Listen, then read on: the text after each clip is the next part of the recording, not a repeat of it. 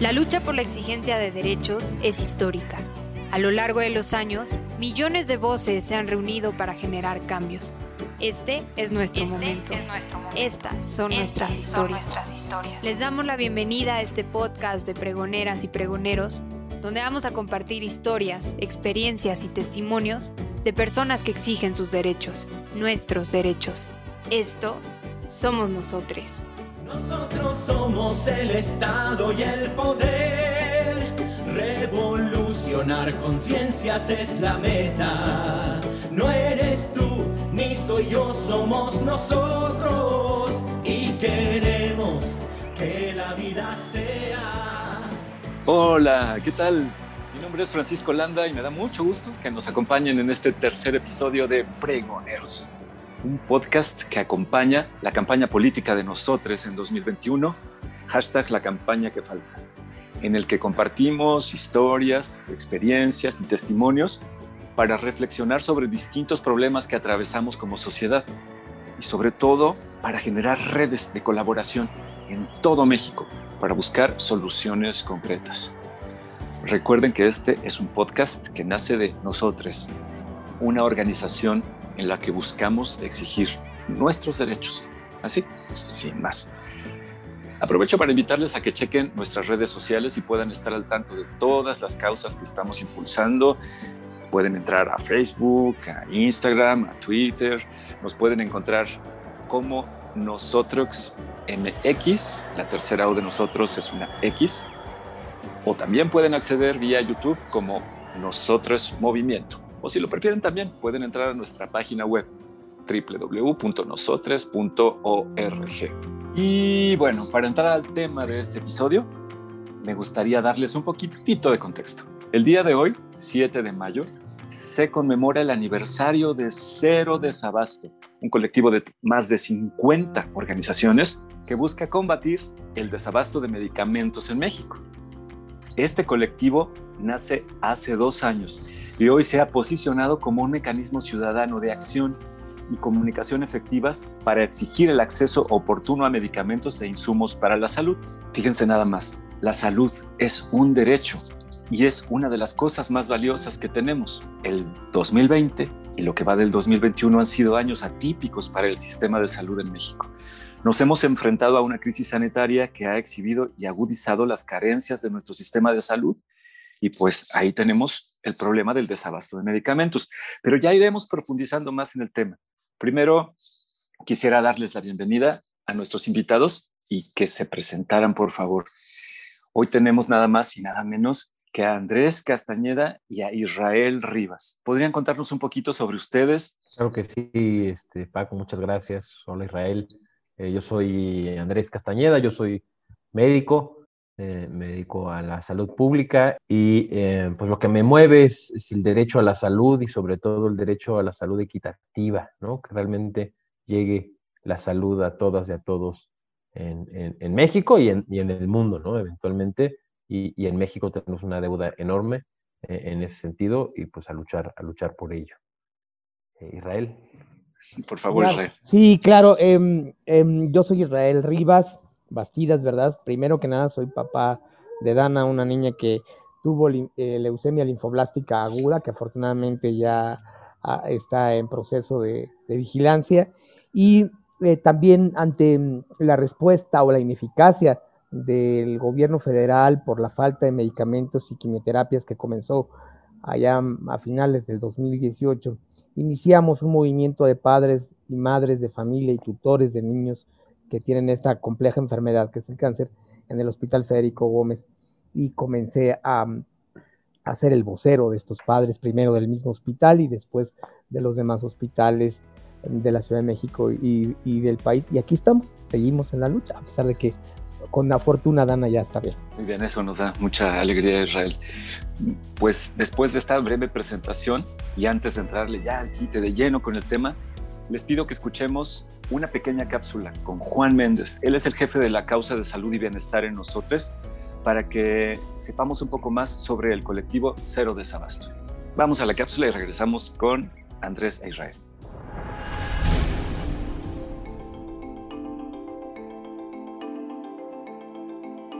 Cero Desabasto es un colectivo impulsado por nosotros eh, en donde integramos a pacientes, familiares de pacientes, ciudadanos interesados, autoridades, academia y distintos actores de la sociedad civil para juntos luchar por el derecho a la salud. En este caso específico, al acceso efectivo a medicamentos, insumos y otras tecnologías médicas necesarias para sobrellevar cualquier enfermedad mexicanos y mexicanas padecemos en el país. Una vez que ingresan a la página cerodesabasto.org, ustedes o la persona puede llenar un eh, formulario para hacer un reporte en caso de que no se encuentre algún medicamento, insumo, vacuna o cualquier otra tecnología médica disponible en las farmacias públicas de hospitales de los distintos subsistemas de salud del país. Eh, en el momento en el que registran estos datos, todo se anonimiza y eh, posteriormente analizamos la información para eh, presentarla en nuestros informes y de esta manera juntos exigir a las autoridades un acceso efectivo y oportuno a medicamentos. Cabe resaltar que también cada vez que ustedes llenan un eh, eh, formulario o un reporte dentro de la página de cerodesabasto.org, este se redirecciona de forma automática a los responsables de las coordinaciones de abasto federales eh, y de algunos estatales de las instituciones. Estaremos en los próximos meses trabajando en la implementación de nuevas actualizaciones para mejorar esta vinculación de la plataforma y llegar a las coordinaciones de abasto de todas las delegaciones del país. 2020 nos hizo reflexionar sobre la importancia de la salud en el desarrollo del país. La salud de las y los mexicanos no puede esperar más. Reporta tu caso de desabasto en www.cerodesabasto.org. Juntas exijamos lo que una sola no puede. Súmate a la iniciativa Cero Desabasto y podremos exigir cada vez más el cumplimiento de nuestros derechos. Muy bien, y regresando ya de esta capsulita en la que tenemos una idea sintética de cero desabasto, pues ahora sí entramos de lleno a la conversación. Israel, Andrés, pues miren, estos últimos meses ha habido una discusión intensa, interesante en México sobre este asunto del desabasto, pero al mismo tiempo se ha visto opacada por todo el tema COVID. ¿Cuáles son las causas? ¿Cuál es el fenómeno? Y cómo podemos enfrentarlo. ¿Por qué no nos dicen por dónde le han entrado ustedes, tanto en términos de cómo lo han pensado como en términos de acción y decisiones colectivas? Sí, este, creo que además vale la pena que hablemos un poco los dos porque eh, del mismo tema, ¿no? Porque al final eh, nace la lucha de un origen muy diferente, tanto la de Israel como, como, como la de nosotros, y se han conjuntado ahora en el colectivo Cero Desabasto. ¿no? Em, el, colectivo Cero Desabasto nace en 2019 con la intención de justo eh, pues, luchar por la garantía del derecho a la salud a través del eh, adecuado, oportuno, equitativo acceso a los medicamentos. Y eh, al mismo tiempo empezamos a escuchar cómo varios grupos, varias organizaciones de pacientes se acercaban a nosotros porque justo no estaban recibiendo sus tratamientos eh, completos en tiempo, en tiempo y forma. De ahí nos empezamos a organizar y nace Cero, cero Desabasto. Y para no adelantarme, igual creo que vale la pena escuchar eh, a Israel porque, porque es una lucha eh, que inicia muy diferente, pero termina en el mismo punto. Así es, Andrés, gracias. Sí, pues nosotros iniciamos esta lucha principalmente por, por, nuestros pequeños, por nuestros hijos en el hospital, eh, Federico Gómez, como una respuesta justamente a la falta de medicamentos, concretamente de quimioterapias para nuestros hijos. Si bien es cierto, no estamos en el eh, edén, digamos, del sistema de salud en el mundo, pero, y lo voy a decir así, lo tengo que decir así, había lo suficiente la crisis se comenzó a agudizar y tengo que ser muy enfático con este gobierno. Nuestro colectivo de padres y madres de familia, eh, un poco desorganizados por la misma situación compleja que, eh, en la que estábamos continuamente, la que es cuidar a un niño con estos padecimientos, fuimos articulándonos de tal manera en que eh, tuvimos tres ejes principales en esta lucha por la salud, que es el primer eje, es el de la protesta social, que ustedes las conocieron, así salimos a la luz tomando calles, tomando avenidas, tomando aeropuertos, exigiendo un derecho fundamental, reuniéndonos con autoridades a través de esta protesta social y obligándolos al mismo tiempo a firmar compromisos, que muchos de ellos han quedado en el aire, la mayoría. El segundo eje de esta lucha fue la parte jurídica, que aquí quiero ser muy enfático y quiero ponernos, me incluyo como modelos, porque ha sido de las pocas luchas sociales que ha atacado esta parte tan importante que es la defensa jurídica a través de demandas y sobre todo a través de juicios de amparo. Y tres, la lucha a través de la comunicación, es decir, de saberle comunicar a la gente lo que está sucediendo, de saber articular a los medios de comunicación para que estos medios entiendan la gravedad de la situación y comuniquen y repliquen a, la sociedad lo grave que es dejar o manipular o no dar en tiempo y en forma un tratamiento para un menor que padece sobre todo cáncer. Entonces, estoy explicando lo que hemos hecho hasta ahora y vamos por una ruta muy buena. Hemos desde luego bajado la intensidad de la protesta social por diversas razones, entre ellas ustedes sabrán, la pandemia es un riesgo, estar en la calle es un riesgo para nuestros hijos, pero también hay un cansancio, la lucha social no es fácil, sobre todo, y lo quiero decir así, cuando somos una organización muy horizontal, sin eh, recursos económicos, porque quien nos paga nuestro transporte cuando vamos a las marchas o cuando decidimos poner un mollo en Palacio Nacional y nuestros desayunos, pues somos nosotros, no somos un acente de papás de niños con cáncer, como a veces se piensa desde el gobierno federal que recibimos patrocinio. En estos tiempos, justo además en este año que es un año electoral, este tipo de luchas, este tipo de discusiones pueden ser absorbidas por la polarización, ¿no? Y, entrar en un torbellino de, de ideas extremas, expresiones extremas. Yo les pediría que nos ayudaran para evitar esto en la mente de quienes nos están escuchando, que pudieran darnos dos anclajes o tres. Uno de ellos, datos. ¿Qué datos hay? ¿Por qué se dice que están fallando las cosas? ¿Cuáles son los elementos de referencia? Segundo, experiencias, cómo se vive a nivel de las familias y a nivel de la, del ir a tocar la puerta al hospital, solicitar el medicamento, cuánto tiempo tarda, qué hay, qué no hay, etcétera. Y tercero, si, pudieran, por favor, ya que mencionabas el tema legal Israel, ¿cuál es el anclaje en derechos de esta lucha? Justo una de las grandes preguntas, ¿no? Em, y, lamentable porque así no, no, debería ser, pero cuando empezábamos con Cero Desabasto, esta lucha y estas em, de grupos de pacientes, como la, la, que mencionó Israel, pues muchas veces se veía opacada, ¿no? Por esta idea de, bueno, si será que hay desabasto, ¿no? ¿No? Porque esto no lo habíamos escuchado antes, será un tema político, será un tema, ¿no? Que siempre que siempre pues pasa eso y hay, hay veces que la administración un poco ha buscado desmarcarse así, ¿no? Independientemente del partido y todo esto que, que dices, Paco, realmente lo, lo, que nos interesa en nosotros y lo que les interesa a los papás de los niños con cáncer, en el caso de Israel, y a los muchos otros grupos de enfermedades, enfermedades inmunológicas, este, eh, eh, que, que pacientes post-trasplantados, es, es su salud, ¿no?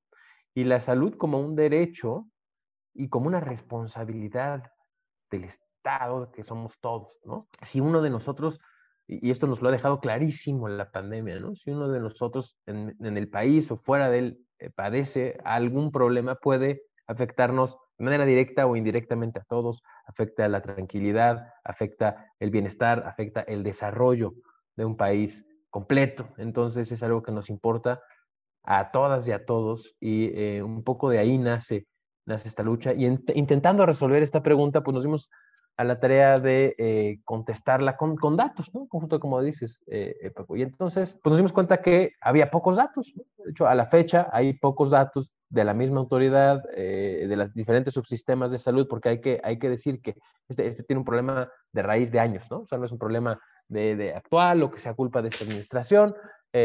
sí hay un problema de raíz que es que el sistema de salud es regresivo, es decir, se gasta más desde eh, los impuestos de todas y todas en quien más privilegiado es, ¿no? Por poner un ejemplo, per cápita, un derechohabiente de Pemex el gobierno invierte 13 mil pesos, mientras que alguien del IMSS Bienestar solamente mil, ¿no? Hay, una diferencia de 12 mil pesos.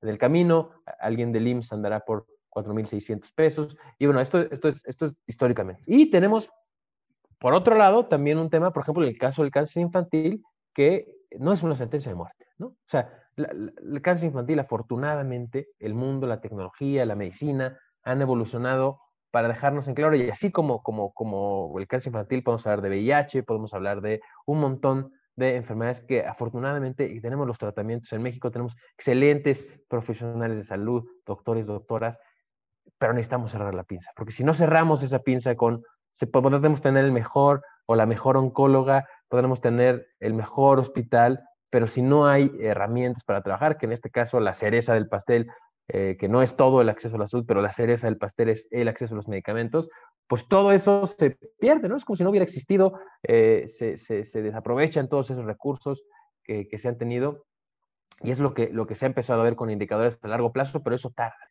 Pero lo que pasamos a hacer es preguntarle a las personas a través de un portal que se llama cerodesabasto.org y ahí empezamos a recibir reportes ¿no? de quienes no estaban recibiendo el tratamiento y como habrán escuchado en, la, cápsula de Juan, bueno, estos reportes se mandan en, tiempo real a las, a las eh, personas responsables de cada subsistema y hacemos unos informes cuatrimestrales eh, y unos informes anuales de cómo ha estado el estado del de, eh, abasto y se los compartimos a los responsables del abasto, porque esa es la intención, poder sumar desde la ciudadanía, desde los grupos de pacientes a resolver el problema. No lo hacemos solo con una intención de denuncia y exigencia, sino también un extender la mano para poder resolver en conjunto. ¿no? Esto, es, esto es muy importante. Y ya para terminar, en términos, estamos, eh, acabamos de publicar un informe eh, sobre el desabasto con datos de la misma autoridad. ¿no? Y ahí podemos ver claramente cómo comparamos lo que hacemos es comparar 2019 y 2020, son los últimos dos años, y si bien 2019 no fue el mejor de los años para el abasto, vemos cómo, por darles un dato muy concreto, en el IMSS se triplicó el número de recetas no surtidas, y no son poquitas, ¿no? Este, porque luego cuando nos dicen, no, es un 98% de abasto, suena como que todo está muy bien, pero, pero cada porcentaje de abasto en, en un país donde se dan 1.3 millones de atenciones al día, son muchísimas recetas no surtidas que se derivan en personas que no recibieron su tratamiento. En 2019, a 4 millones de, recetas no, se surtieron y en 2020 llegamos a 12 millones de recetas y si a eso le sumamos las que no se dio la receta completa, llegamos casi a 16 millones de recetas solo en el IMSS. ¿no? Eh, eh, eh, los datos de la Secretaría de Salud o del INSABI es que uno de cada cuatro recetas no fue surtida, entonces, hay, una, una franca problemática y lamentablemente a quien más afecta este problema es a quien está más vulnerable, que ya de por sí padece alguna enfermedad, vive con alguna enfermedad y sobre todo a quien no lo puede terminar comprando, ¿no? Porque un poco muchas veces la solución es, ah, bueno, pues no me dieron el tratamiento, lo compramos, esto pasa, el gasto en salud en el país, el 50% sale del bolsillo de las y los mexicanos, pero los bolsillos de las y los mexicanos son muy diferentes, ¿no? Y, a quien más, o sea, a quien más afecta el que el sistema de salud tenga estos huecos, tenga estas fallas, es a los mexicanos y las mexicanas más vulnerables. Muchas gracias, Andrés. Y justo creo que dejas un buen pase para Israel en cuanto a que esto, esta mirada global nos puede presentar un panorama súper claro pero ahora vendría muy bien saber, Israel, cuál es la manera en que esto se vive y qué representa para las familias. Tú que eres familiar y estás en contacto con muchos otros familiares de personas que necesitan el abasto del medicamento. Pero antes, si les parece bien, les propongo que vayamos a una pequeña pausa y regresamos con nuestros invitados. Ayúdanos a llegar a más personas para que conozcan, promuevan y exijan sus derechos. sus derechos. En Facebook, Instagram y Twitter nos encontramos como Nosotros MX y en YouTube como Nosotros Movimiento. Para escribirlo, recuerda que en lugar de la tercera O de nosotros va una X. Y no olvides visitar nuestra página web www.nosotros.org. Ahí podrás encontrar nuestra proclama, firmarla, saber un poco más de quiénes somos, nuestros colectivos y toda la información de la campaña que estamos emprendiendo este 2021. Sigamos demostrando que en Bola resolvemos lo que una sola persona no puede.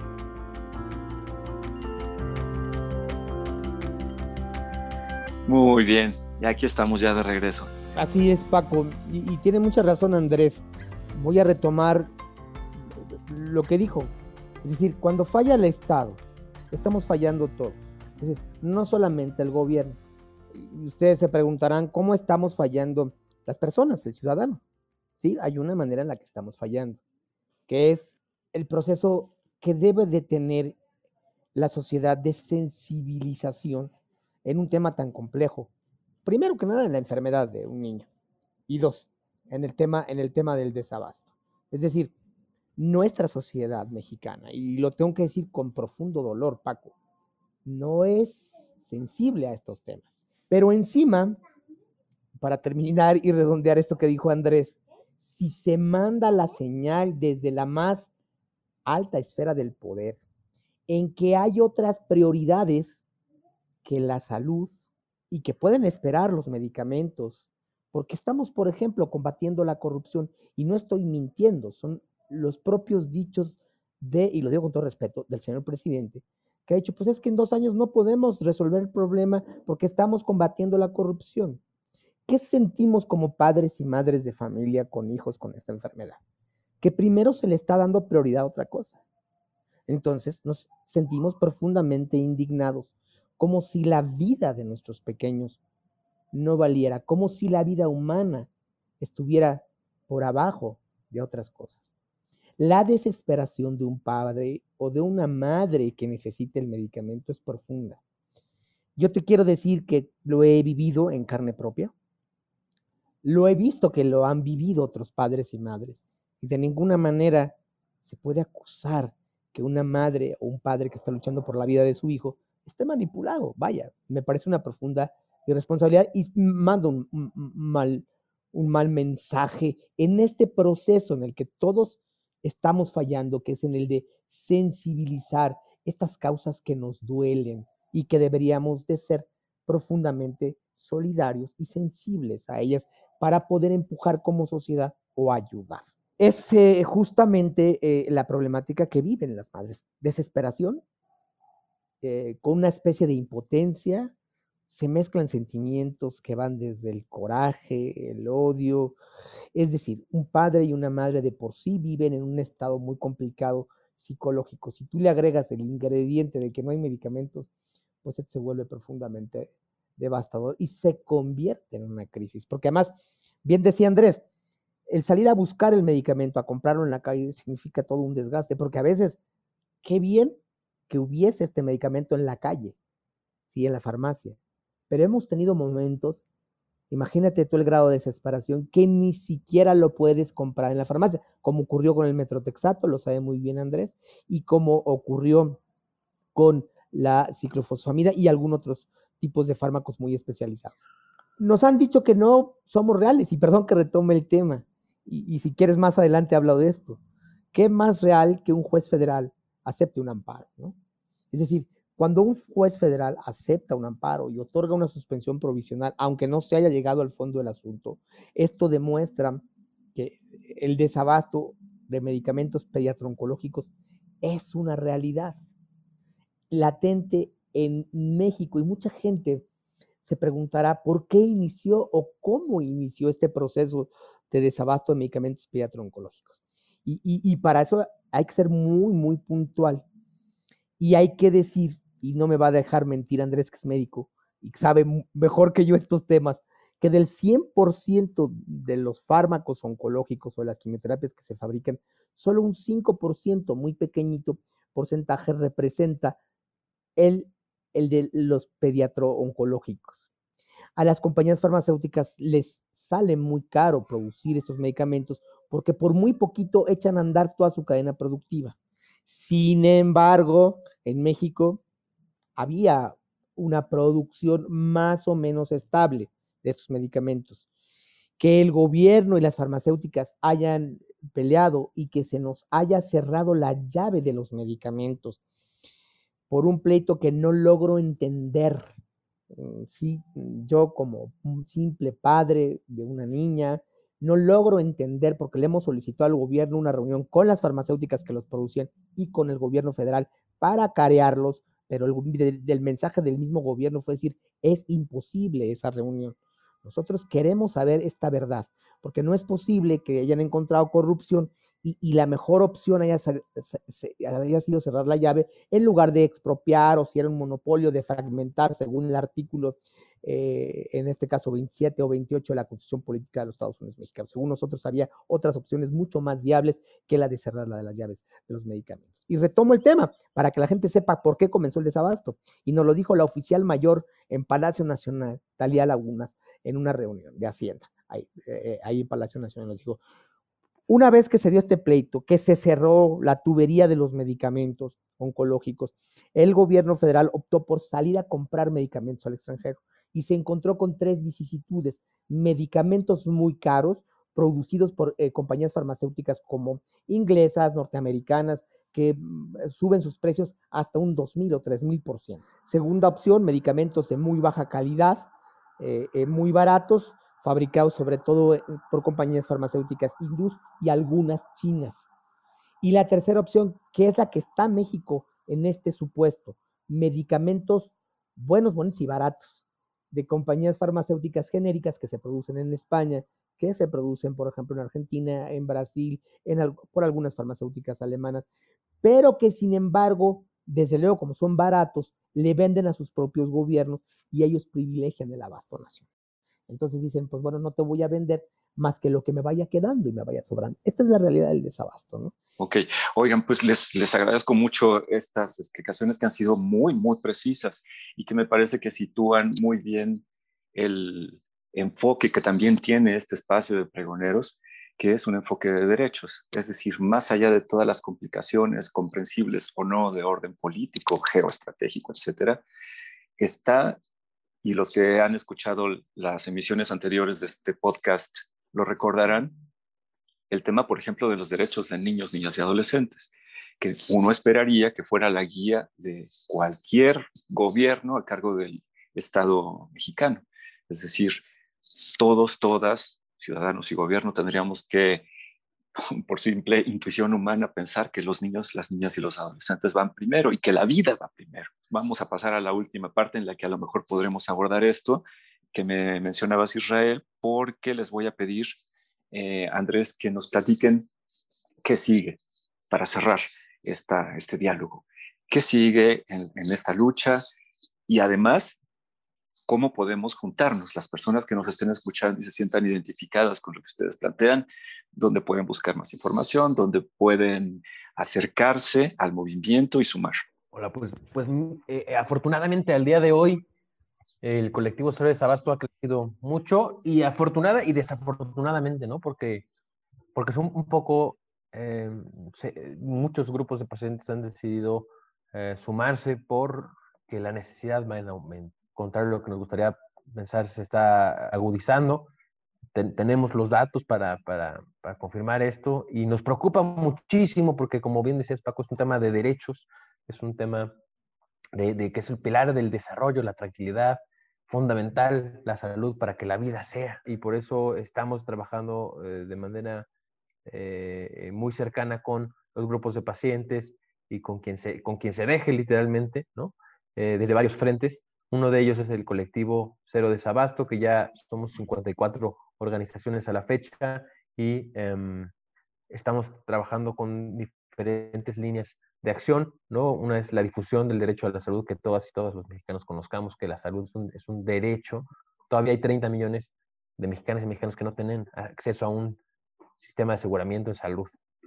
Em, y dentro de los que están con el sistema de aseguramiento en salud, hay diferencias abrumadoras. Por ponerles un ejemplo, el número de especialistas por cada, eh, por cada 10.000 ah, personas en, en, la Ciudad de México son 505 y en, el estado de Chiapas, por ejemplo, no llegan ni a los 100. Este, hay una diferencia ahí tremenda. Eh, la probabilidad de morir por COVID, si vive uno en una, comunidad marginada, es mucho más alta de si vive uno en una ciudad.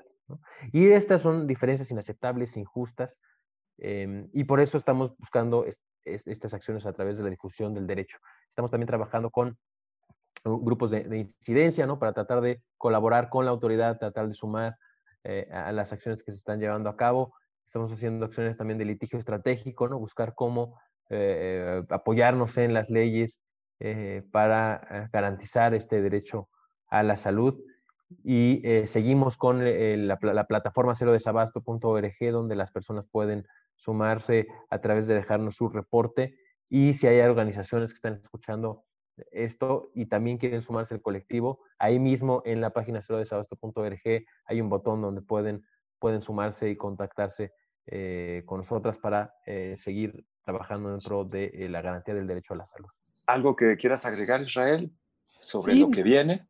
Claro, sí, em, sabemos que el, desabasto se está recrudeciendo, sabemos que de, buena, de muy buena fuente sabemos que eh, estas compras se retrasaron, inclusive que se iban a hacer a la ONU, inclusive hay voces que dicen que no se hicieron. Eh, esto me parece muy delicado y desde nuestra perspectiva es inaceptable, se va a agudizar la crisis humanitaria ¿Qué vamos a hacer y qué vamos a seguir construyendo nosotros? Dos cosas importantes. Eh, vamos a, seguir empujando esta iniciativa ciudadana a que se apruebe en el Congreso y vamos también a, que, eh, a seguir amparando a niños y, y, a niñas desde nuestro portal del Movimiento Nacional por la Salud. Vamos a seguir con este proceso para obligar al gobierno federal desde las autoridades, desde desde el ejercicio de un derecho que no se está cumpliendo, como bien lo dice Andrés, que es el derecho a la salud. Más información en www.movimientoporlasalud.org, así es nuestra página, lo voy a repetir, www.movimientoporlasalud.org. Y en Facebook nos puede encontrar como Movimiento Nacional por la Salud, papás de niños con cáncer.org para que ahí nos dejen un mensaje, me quiero amparar, o en el WhatsApp, que es 967-104-0494. Lo repito, 967-104-0494. Ahí atendemos todas las solicitudes en la medida de nuestras posibilidades para poder eh, em, em, tratar de, conseguir abogados para que sus hijos se amparen. Les quiero decir que desafortunadamente nosotros somos una organización de padres y desde luego tengo la obligación de darle prioridad a los niños que tienen este padecimiento. Ah, me escriben muchos adultos y, trato de canalizarlos, pero quiero que me entiendan que mm, vamos, eh, tengo que dar prioridad pues a, los niños porque es nuestro fin. Y reiterando que vamos a seguir eh, eh, pues defendiendo lo que por justicia y derecho le corresponde a cada uno de nuestros hijos. Gracias Paco, gracias Andrés. Pues bueno, agradezco muchísimo primero a todos quienes han escuchado esta emisión de Pregoneros y también, sobre todo, a nuestros invitados, Israel Rivas, Andrés Castañeda, pregoneros, les agradezco mucho y nos seguimos acompañando en el camino porque, como ustedes lo han dicho en momentos anteriores, el Estado somos todos y pues gracias por ser pregoneros y estar aquí con nosotros. Gracias, gracias a ti, Paco. Gracias, Paco, gracias, gracias, Andrés.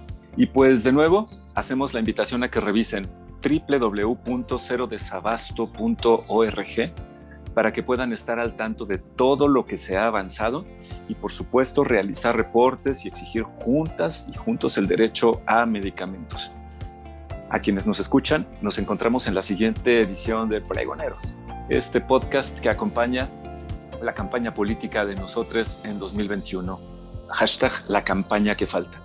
No olviden echarle un ojo a nuestras redes sociales y sobre todo visitar nuestra página web www.nosotros.org la tercera O de nosotros se sustituye por una X, para que puedan leer y firmar nuestra proclama. De este modo podrán sumarse y formar parte de este gran movimiento. Hasta muy pronto.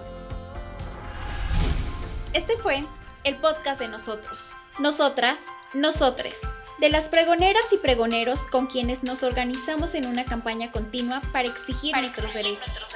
No olvides estar al pendiente de nuestras redes sociales en Facebook, Instagram, Twitter y YouTube.